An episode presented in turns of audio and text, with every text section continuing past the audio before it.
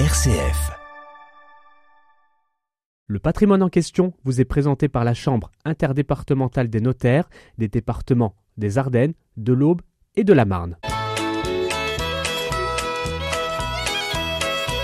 Bonjour à tous, bienvenue dans notre émission Le patrimoine en question. Bonjour Marie-Laure. Bonjour Hubert. Alors pour les auditeurs qui vous connaissent pas encore, euh, Marie-Laure, euh, je rappelle que vous êtes euh, responsable d'une équipe juridique chez CDER plus particulièrement chargé des questions de droit de la famille, mais pas que. Non, pas que, mais spécialisé en droit du patrimoine, droit de la famille euh, chez Donc, nos euh, vous avez euh, l'habitude et l'expérience de répondre à des questions. Tout à fait. Et aujourd'hui, nous avons une question d'auditeur que j'ai le plaisir de vous soumettre. Voilà la question. Alors elle est un peu longue, un peu précise, mais finalement c'est une question assez simple. Je crois dans sa conception. Maintenant dans sa réponse, je n'en sais rien. Par héritage, je suis devenu propriétaire il y a une vingtaine d'années d'une parcelle de terre de 19 arts. 19 arts, ça fait euh, 1900 mètres carrés, Tout à fait. pour que nos auditeurs se rendent bien compte. Inférieur à un hectare. Oui, parce qu'il faut 10 000 mètres carrés pour faire un hectare. Et cette parcelle est située dans le Pas-de-Calais. Alors vous verrez que ça a une, une importance de la situer. Vous nous faites voyager ce matin, donc. Alors on va voyager un peu, on va aller vers les gens qui ont la chaleur dans le cœur, ceux du Nord. Cette parcelle est louée verbalement à un agriculteur qui m'envoie chaque année aux alentours du 11 novembre un chèque. Cette année, c'était 50 euros. Je viens d'être sollicité par EDF, le grand distributeur d'électricité, qui me propose un loyer de 500 euros par an. Dix fois plus donc. Et en contrepartie de quoi? De la possibilité de planter une rangée d'arbres sur la plus grande longueur de cette parcelle. Et il est, il est précisé par notre auditeur que euh, pour EDF, il s'agit d'une obligation parce qu'ils veulent installer des éoliennes. Mhm. Alors les éoliennes, ça dégrade le paysage et je suppose qu'il y a des règles locales qui imposent de l'améliorer en faisant des plantations. Ça me paraît très intéressant, mais ai-je le droit de traiter directement avec EDF sans tenir compte du fermier en place qui pour l'instant n'est pas au courant?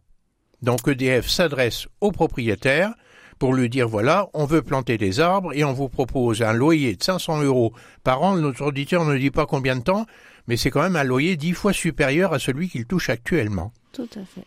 Alors, euh, que peut-on répondre à notre auditeur? Alors, je pense qu'on va aller euh, revisiter ce matin, Hubert, euh, les règles du statut du fermage, en fait. Euh, à chaque fois qu'on a euh, un propriétaire qui confie euh, l'exploitation euh, d'une terre à un agriculteur qui est là pour implanter des cultures et qui a versement d'un loyer, on est dans ce qu'on appelle le statut du fermage. C'est-à-dire que même si, et c'est précisé par notre auditeur, il n'y a pas de bail écrit, il n'y a pas de contrat écrit, il y a un contrat verbal entre notre propriétaire des 19 arts et notre euh, agriculteur qui cultive cette parcelle, a priori depuis plusieurs années, contrat verbal euh, de bail rural. Donc notre bail rural s'impose à chaque fois qu'on met à disposition en vue d'exploiter euh, une parcelle ou un bâtiment éventuellement et que le propriétaire recueille un loyer.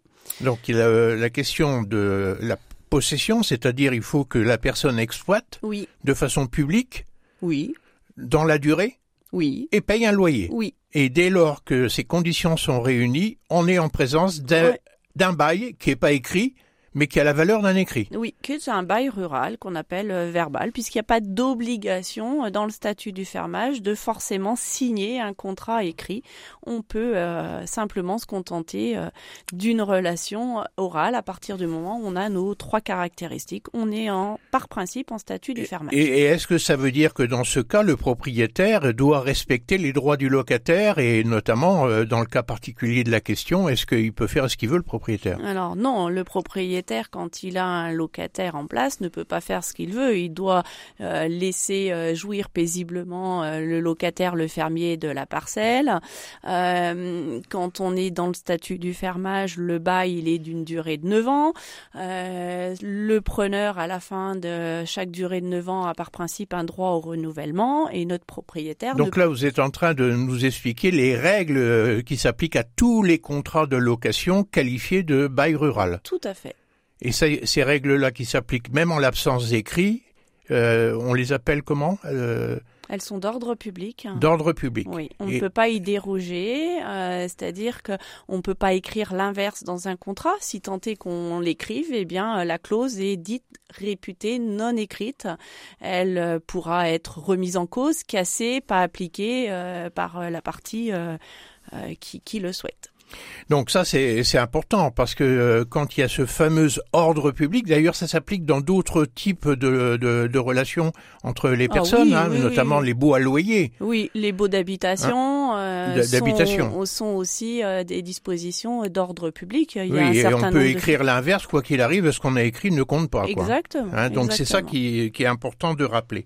Donc euh, vous, allez, vous les avez citées, euh, ces règles d'ordre public relatives à la durée. Mhm. 9 ans par principe. Et on peut pas faire un bail de moins de 9 ans quand il s'agit d'un bail rural. Non.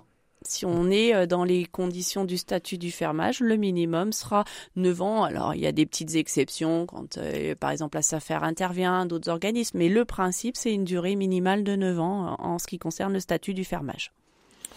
D'accord. Donc euh, il y a des règles relatives à la durée, des règles relatives au prix, et vous l'avez cité tout à l'heure, le droit au renouvellement du bail, et même le fait que le propriétaire il peut pas revenir euh, jouir de sa parcelle quand il le veut. Tout à fait. Il a le droit, euh, moyennant euh, l'envoi d'un congé, qui est aussi très réglementé dans ce qu'on met dans ce congé, alors avec un délai minimum de 18 mois, éventuellement de reprendre sa parcelle ou ses parcelles librement à chaque fin de période de 9 ans, mais pas pour n'importe quel motif, pas pour changer de locataire, pas pour vendre librement la parcelle.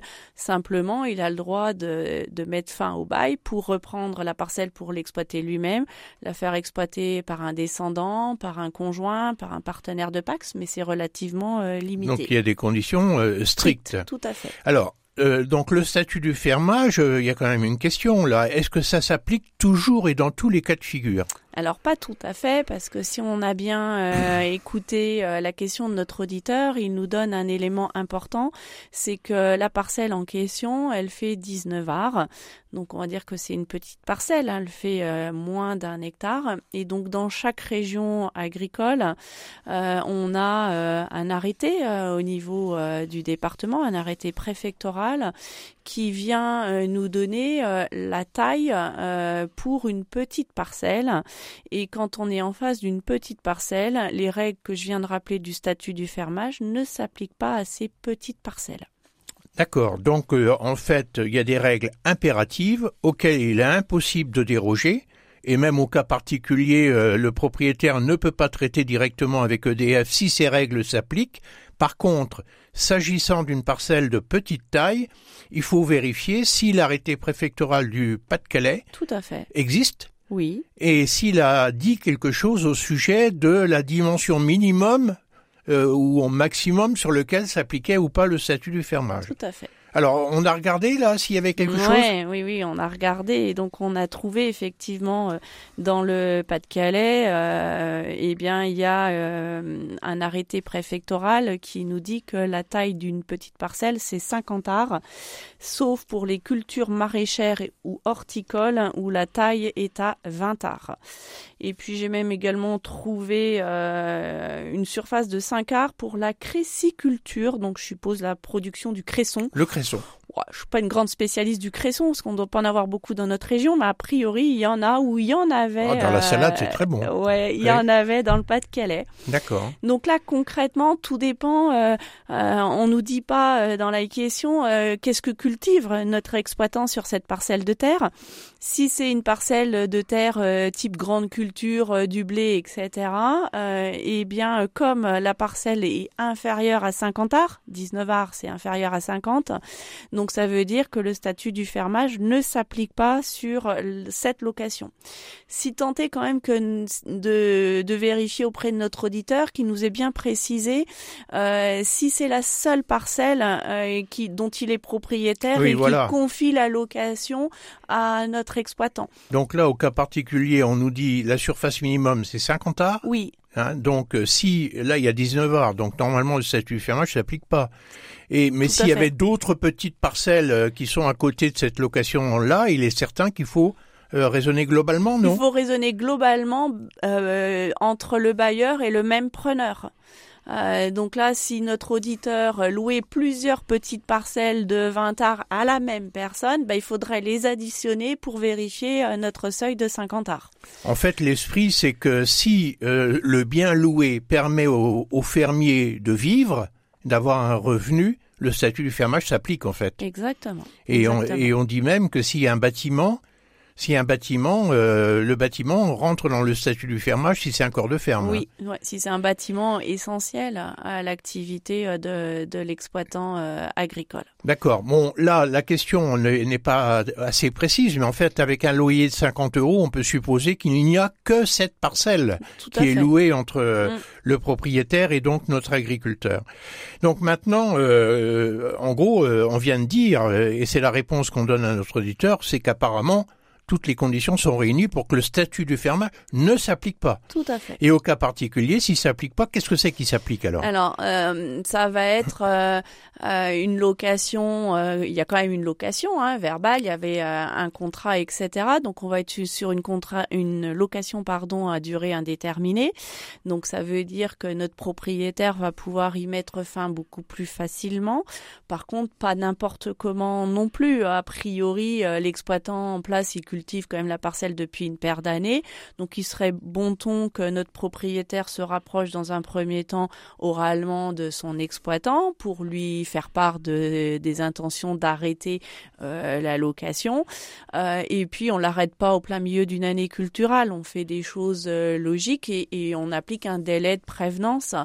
Je sais pas, là on se trouve au mois de novembre, eh bien on peut euh, euh, prévoir euh, et prévenir son locataire que à la fin de l'année culturelle prochaine, le propriétaire reprendra la liberté sur sa par- sur sa parcelle. Oui, et je suppose que dans, dans le cas particulier, puisque c'est dit dans la question, c'est pour planter une rangée d'arbres. Donc ça va peut-être pas occuper la totalité de la parcelle. En plus, tout Peut-être qu'ils peuvent trouver un accord pendant le, pour lequel l'agriculteur continuera à cultiver au pied des arbres et de- sur le reste de la parcelle avec euh, peut-être une réduction de loyer.